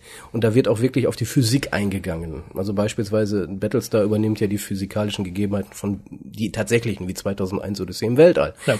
Und ich würde jetzt einfach mal behaupten, wenn so ein Meteorit schon so aufflammt, also fast schon in der Erdatmosphäre ist, sind die Auswirkungen schon viel dramatischer, als wie sie dargestellt wurden. Und auch so ein Abdriften lassen würde eine gewisse Druckwelle erzeugen, die so ziemlich alles erstmal Wenn auf den Boden zumindest möglich schmeißt. wäre. Ja, tun wir mal so, als ob. Genauso wie, auch, wie auch gut angemerkt im Forum, ähm, hätte sich nicht Unit einmischen müssen, Torchwood, da sind so viel Ungereimtheiten, dann hätte man lieber eine andere Story nehmen müssen. An einer Stelle hätte man sagen müssen, das kriegen wir logisch nicht hin. Und Kinder sind auch nicht so doof. Ja, obwohl die Kinder kennen an der Stelle ja weder Unit noch Torchwood. Für die Ja, existiert Doctor nur Who existiert. Doctor Who existiert. Wurde nein, auch nein, nein, nein, nein. Ich meine jetzt für die Kinder, die jetzt nur Sarah Jane gucken. Die wissen ja nicht, oh, da könnte sich doch der Doktor einmischen, da könnte sich doch Unit einmischen, da könnte die sehen, oh, Sarah Jane ist diejenige, die alles regelt. Ja, das stimmt so nicht, weil ähm, Sarah Jane, die Serie, respektiert die äh, Vaterserie Doctor Who und wird ja auch regelmäßig zitiert. Und in dem Sinne muss man schon davon ausgehen, dass die Kinder, und sei es nicht jetzt, aber später Doctor Who kennenlernen werden und dann im Rückblick nämlich sagen werden, wenn sich dann irgendwann mal die DVD kaufen und angucken, was ja gewollt ist von der BBC sicherlich, ähm, Papi, Warum greift denn jetzt eine Unit ein? Habe ich doch erst bei den furzenden Schlisin beim Doktor gesehen. So, und dann, ähm, ne? Du Ja, weißt, was ich meine. Wobei Also- ich das auch eher als minimalen Stör. ja, aber mich, würde. mich stört's ziemlich, weil äh, Plotholes stören mich immer, besonders dann, wenn sie so riesig sind.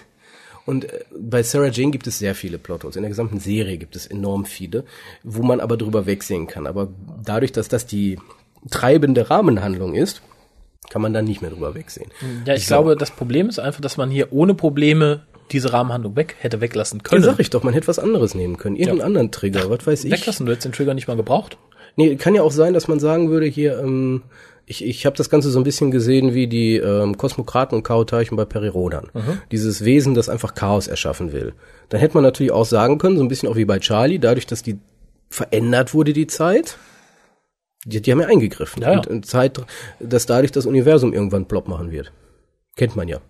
Ja, das hat sich geändert und dementsprechend, das hat solche Auswirkungen, dass am Schluss alles zusammenbrechen wird. Und an der Stelle hätte man auch sagen können, oh, Andrea sieht ein, wenn ich das mache, dann wird alles aufhören. Alles. Das wird ja sogar ein bisschen angedeutet, als dieser Trickster tatsächlich sagt, er steht auf Chaos. Er findet das super, wenn alles drunter drüber geht. Was ja auch einer der Gründe ist, warum er über Sarah Jane an den Doktor rankommen möchte. Weil was das für Chaotverhältnisse erzeugen würde, wenn der niemals existiert hätte. Ja, und das ist äh, unvorstellbar. Aber spätestens da, und da hat ja auch Sarah Jane selber die gute Frage gestellt, ähm, ja, ähm, wenn Sarah Jane doch nie existiert hat, mhm. ne, mit 13 oder 12 Jahren tot, dann existiert ihre gesamte Geschichte nicht mehr. Also nicht nur ihre eigene aus Sarah Jane Adventures, sondern auch die gesamte Doctor Who Geschichte nicht. Natürlich. Also da muss sehr viel zufällig passiert sein, dass all das trotzdem passiert. Und ähm, nee, also das ist der auch eines dieser Plotholes. Aber trotz alledem, mhm. super Folge, beste Folge überhaupt, ich liebe sie. Ja, definitiv.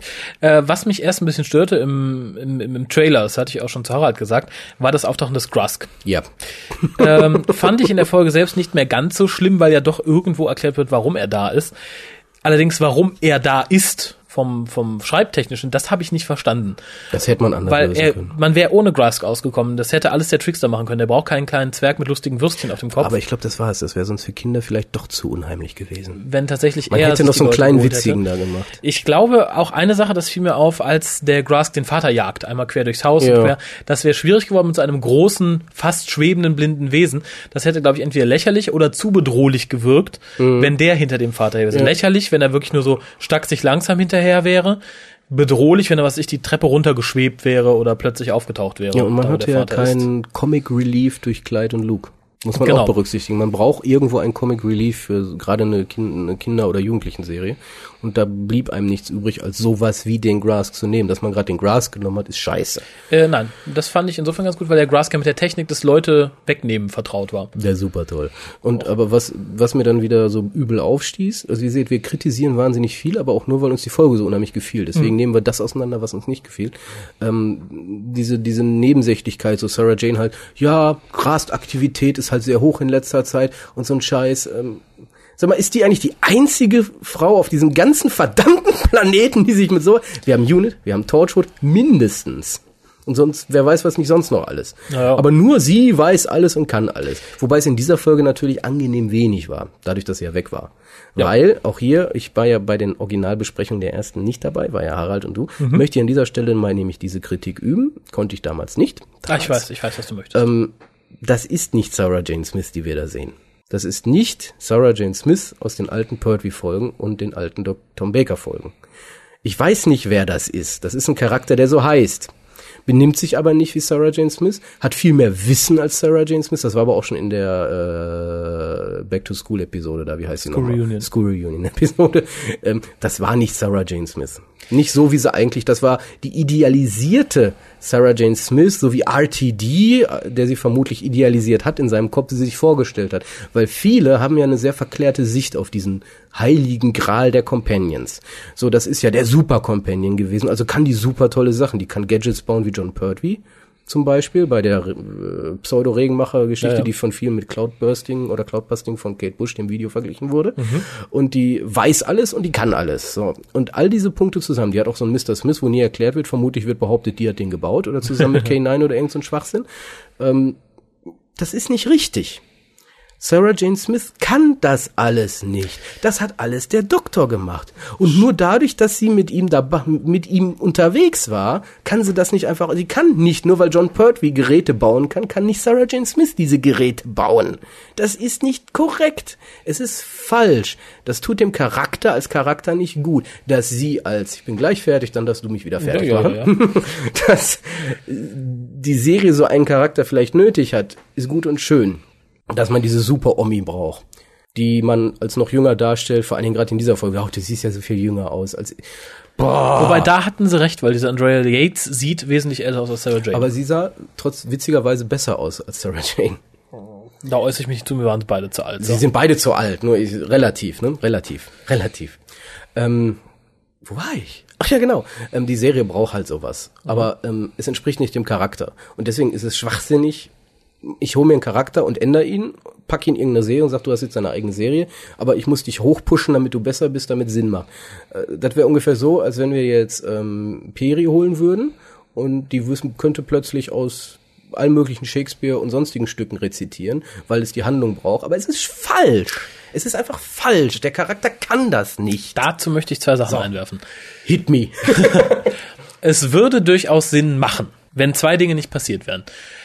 Wenn wir wirklich Stand hätten, Sarah Jane hat den Doktor Anfang der 80er verlassen. Jetzt haben wir 25 Jahre später. Sie hatte K9 bei sich. Sie hätte viel lernen können. Aber man hat zwei Fehler gemacht. Zum einen hat Big Finish Sarah Jane gezeigt, wie sie als normale, immer noch relativ hilflose Reporterin zwar durchaus mysteriöse Fälle aufklärt, aber halt nicht mit dem Wissen, was der Doktor hat oder hätte, was ich realistisch und sehr gut fand.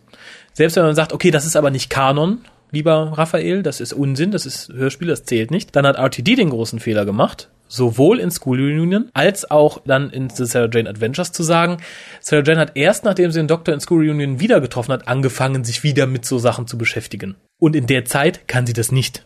Das kann auch K9 nicht. K9 kann ja so viel nicht vermitteln, vor allem nicht, wenn er gerade dabei ist, ein, Wurm, ein Wurmloch zu schließen. Das ist Unsinn. Wenn man es dabei belassen hat, sagen, okay, 25 Jahre dazwischen, da hat sie sich einiges aneignen können mit der Hilfe von K9. In den 50 Jahren hat sie mit K9 diesen Computer bauen können. Alles nett, aber auch, dass dieser Mr. Smith Supercomputer dazu fähig ist, einfach mal einen Asteroiden von einem unsichtbaren Kraftfeld abprallen zu lassen, äh, macht es zu einfach. Er ist äh, ein schlimmeres Tool als der Sonic Lipstick oder Screwdriver, in der wir gesagt, oh, Mr. Smith, ich brauche dich, äh, verscheuch mir eben den Asteroiden. Fupp, weg. Man hätte auch sagen können, oh, Mr. Smith, was ich bei den Bane, löse mal alle Bane in Luft auf. Fupp. Und das als Plot-Device finde ich nicht gut, dass Sarah Jane so viel kann. Möchte ich irgendwo akzeptieren. Es macht, wenn man länger drüber nachdenkt, keinen Sinn, aber ich werfe es der Serie nicht vor. Nee, aber gerade bei der jetzigen, für uns aktuell besprochenen Episode, Whatever Happened to, ähm, war sie ja eher so, wie sie immer war. Ja. Da waren keine Superfähigkeiten, außer eben die von Mr. Smith, diese Ablenkgeschichte. Und da realisiert man erst wieder, wie toll der Charakter funktioniert, ohne diesen ganzen Ballast-Scheiß. Irgendwelche dummen Geräte basteln und tun und machen und Sonic Lipstick Kacke. Ja. Die war einfach Sarah Jane Smith. Äh, die Folge lässt einen noch mehr Sachen realisieren, nämlich unter anderem, wie gut tatsächlich auch der Charakter von Maria funktioniert. Wobei ich sie, ich, ich habe mich ein bisschen gewundert, sie sah plötzlich enorm jung aus. Haben die da irgendwie was umgeschminkt oder so? Sie sah jünger aus als in den anderen Folgen. Ist mir so wild jetzt nicht aufgefallen, aber Weiß ich nicht, also kam mir so vor, sie sah deutlich jünger aus, also sah sie mit, ich nehme jetzt nur Zahlen, das sind nicht die echten, sah sie bei den anderen aus wie 14, sie, sah sie in der Folge aus wie 12 oder 11. Okay. Und das hat mich so ein bisschen irritiert, aber vielleicht war ich auch nur alleine so. Keine Ahnung. habe ich jetzt wieso. nicht drauf geachtet. Nein, aber ich finde, so als Charakter funktioniert es sehr gut. Und das war auch diese eine, du sagst, das ist eine ideale Doctor Who-Folge. Sehe ich ähnlich. Ist von der Story und von der, vom Feeling her mehr Doctor Who als manche neuen Doctor Who-Folgen. Äh, hätte aber in Doctor Who nicht ganz so gut funktioniert. Einfach aus dem Grund, äh, die Gefahr, die da ist, lässt sich in einem, ich sag mal, in einem Umfeld von diesem Mädchen sehr viel besser vermitteln als in Doctor Who. Der Doktor landet in jeder Folge idealsterweise auf eine, in einer neuen Umgebung, auf einem neuen Planeten, lernt neue Leute kennen, etc. pp. Das Mädchen ist in jeder Folge in derselben Umgebung und die ändert sich plötzlich. Das wirkt, glaube ich, in Sarah Jane sehr viel bedrohlicher, vor allem für das Publikum im Alter von 6 bis X, als es in Doctor Who wirken würde, wo man ja eh immer einen relativ flotten Wechsel hat. Die Grundidee an sich ließ sich in Doctor Who sehr gut umwandeln. Wurde bereits. Father's Day. Bisschen weit hergeholt, aber eine vergleichbare. Die, Ver die Zeitlinie wurde verändert und damit hat sich auch für den Doktor alles verändert, denn die TARDIS funktionierte zum Beispiel plötzlich nicht mehr. Das war einfach nur eine Telefonzelle. Er war auch gefangen in dieser Welt, wo er mal irgendwie es wiederherstellen musste. Es war eine vergleichbare Situation, nicht genau Naja. die gleiche. Er wurde halt nicht entfernt, aber wo er auch irgendwann mal weg war. Naja, War natürlich eine andere Story, aber die Grundprämisse war die gleiche. Irgendwas wurde in der Vergangenheit geändert und jetzt muss man mit den Auswirkungen leben. Mhm. Ja, Natürlich nicht auf wobei- so einen langen Zeitraum, aber Wobei in Father's Day äh, oder in der generellen Doctor Who-Geschichte würde ich diesen Bösewicht, also in diesem Fall den Trickster, durchaus als Bonus werten, weil ich finde, es macht die Story sehr viel spannender, dass halt nicht irgendein Umstand das verursacht hat, sondern wirklich eine Person, jemand, den man greifen kann. und er lebt noch. Und den möchte ich als Actionfigur. Ganz ehrlich, den Und er lebt noch. Ja, und ich habe ja große Hoffnung. Ich glaube nicht dran, aber es wäre ein genialer Schachzug. Er sollte in Doctor Who auftauchen. Ja, warum nicht? Er wäre ein guter Gegner für den Doktor. Ganz Der äh, Chaos Fuzzy Man. Ähm, auch hier noch ein Kritikpunkt, Mhm. komischerweise, jetzt fallen mir immer mehr ein, aber trotz alledem, super Folge, das ist der Punkt. Ähm, warum Maria ausgerechnet diese Zeitreise macht und genau auf diesen Zeitpunkt. Das Dover ist nicht Zufall. erklärbar. Durch nichts, auch wirklich durch gar nichts. Da Doch. braucht man auch nichts. Doch, jetzt bin ich gespannt. Ja. Jetzt bin ich echt gespannt. Ja, nehmen wir theoretisch an, dass der Trickster, nachdem er gesagt hat, okay, rotes Mädchen, tausche den Platz mit deiner Rotes Sarah Mädchen. Jane Doch mit Freundin. schwarzem Mädchen. Wegen Haarfarbe. So, und hat dann gesagt, so, lieber Grask, der ja dabei stand, jetzt Sepp Sarah Jane weg. Sarah. Jane weg. So, jetzt sind die Daten vielleicht noch in im Gerät des Grask gespeichert. Und Maria wird als nächstes gesappt, reißt sich aber los und dadurch wird halt ähnlich wie beim Fast Return Switch der TARDIS ein Trigger ausgelöst, dass man erstmal wieder da landet, wo man zuletzt war. Erklärt natürlich nicht die Verschiebung von circa 10 Minuten zwischen. Ich würde das Sarah Jane so sich würde ich das, so würde ich das nicht machen. Ich würde eher sagen, ähm, das ist dieser ähm, Point in Time, wo alles zusammenläuft. Es hängt alles an diesem Moment.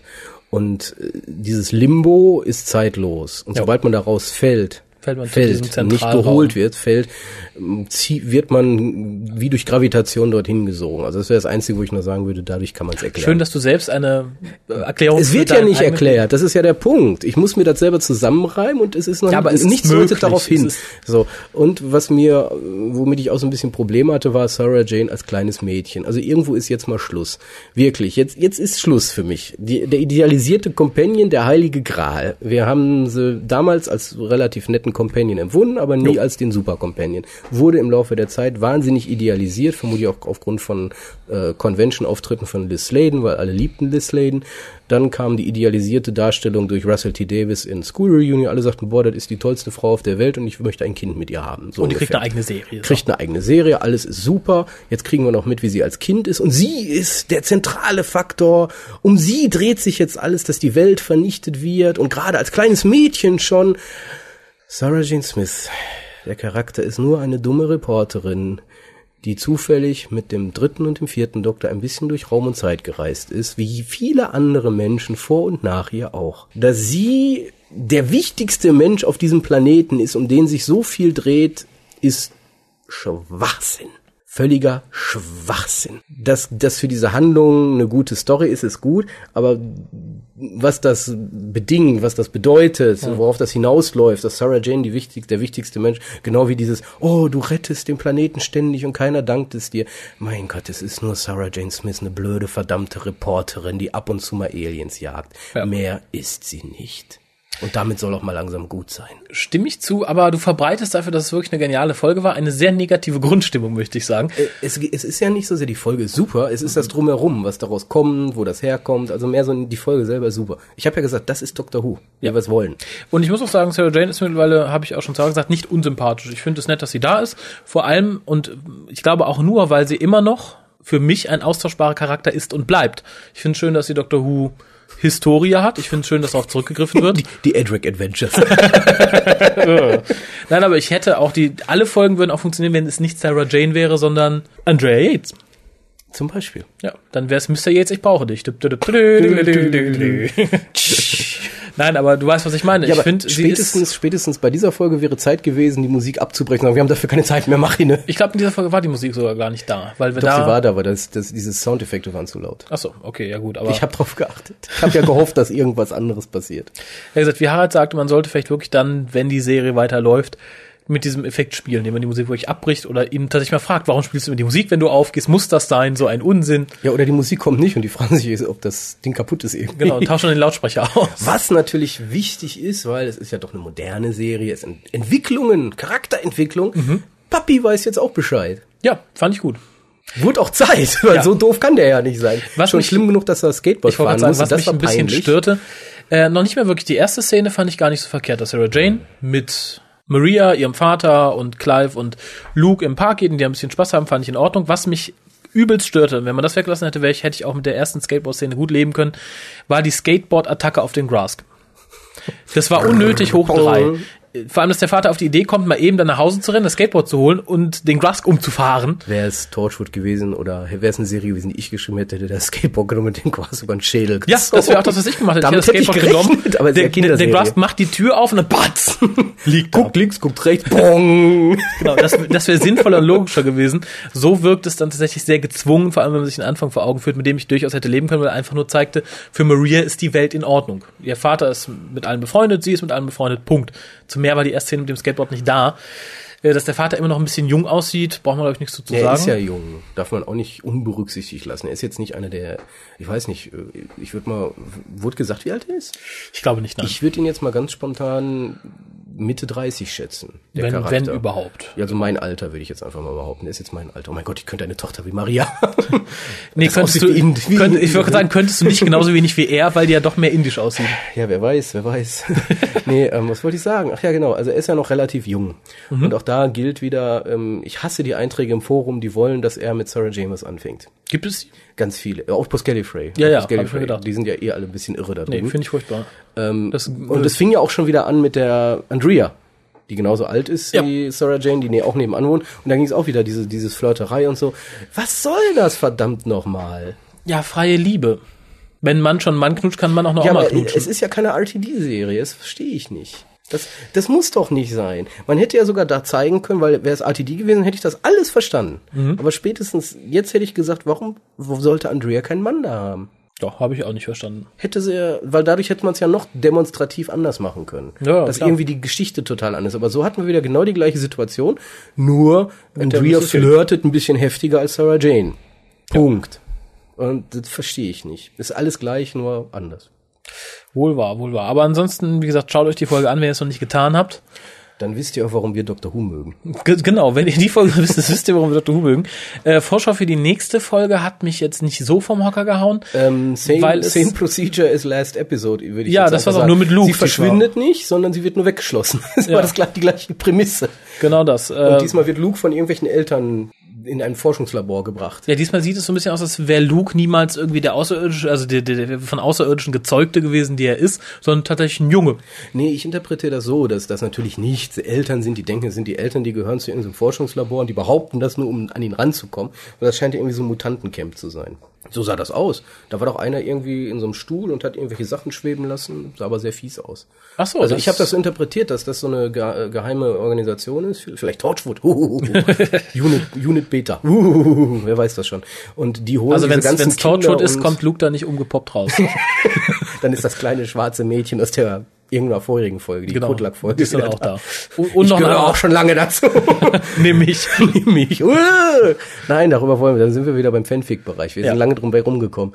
Ähm, ja, so sah es für mich aus, dass das einfach so eine Forschungseinrichtung ist und wo man halt gemerkt hat, oh, Luke, das ist so ein komischer, den wollen wir uns mal in Ruhe angucken. Und Sarah J. muss dafür natürlich aus dem Verkehr gezogen werden. Lasst uns überraschen. Äh, nach dieser Doppelfolge jetzt freue ich mich umso mehr auf die nächste. Ja, ich auch, ich auch, ich auch. Und wie gesagt, ich werde mir die Hörbücher kaufen. Ich werde es auch besprechen. Ich hoffe, du bist da mit mir dabei und hörst sie dir an, dass wir sie besprechen können und nicht Ja, nur mal gucken. und ich nicht nur hier einen Monolog halten muss. Ach, mach das ruhig. wir, müssen mal variieren. Wir hatten jetzt Harald, du, ich, du. Jetzt musst du auch mal alleine schaffen. Genau. Du musst mal irgendwann lernen, auf deinen eigenen Füßen zu stehen.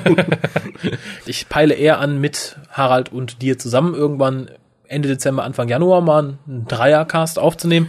Meinst du, ihr könnt dann zusammen mit mir in einem Zimmer sein? Ich komme dann direkt aus meinem Trainingscamp. Möchtest du mir sagen, du stinkst ja nach Kimchi und singst die ganze Zeit. Ja. Und falte aus einem Stück Papier, was ich finde, einen Hammer-Origami. Super. Mit dem Gedanken lassen wir euch dann mal, entlassen wir euch sozusagen ins, ja, ins Wochenende, ins, ins, in, in die Hu-Woche. In die, In die Woche. in die, in die, in die Nacht. Wann Genau. auch immer ihr es hört. Besonders wenn ihr das morgens hört. Ich lasse euch in die Nacht.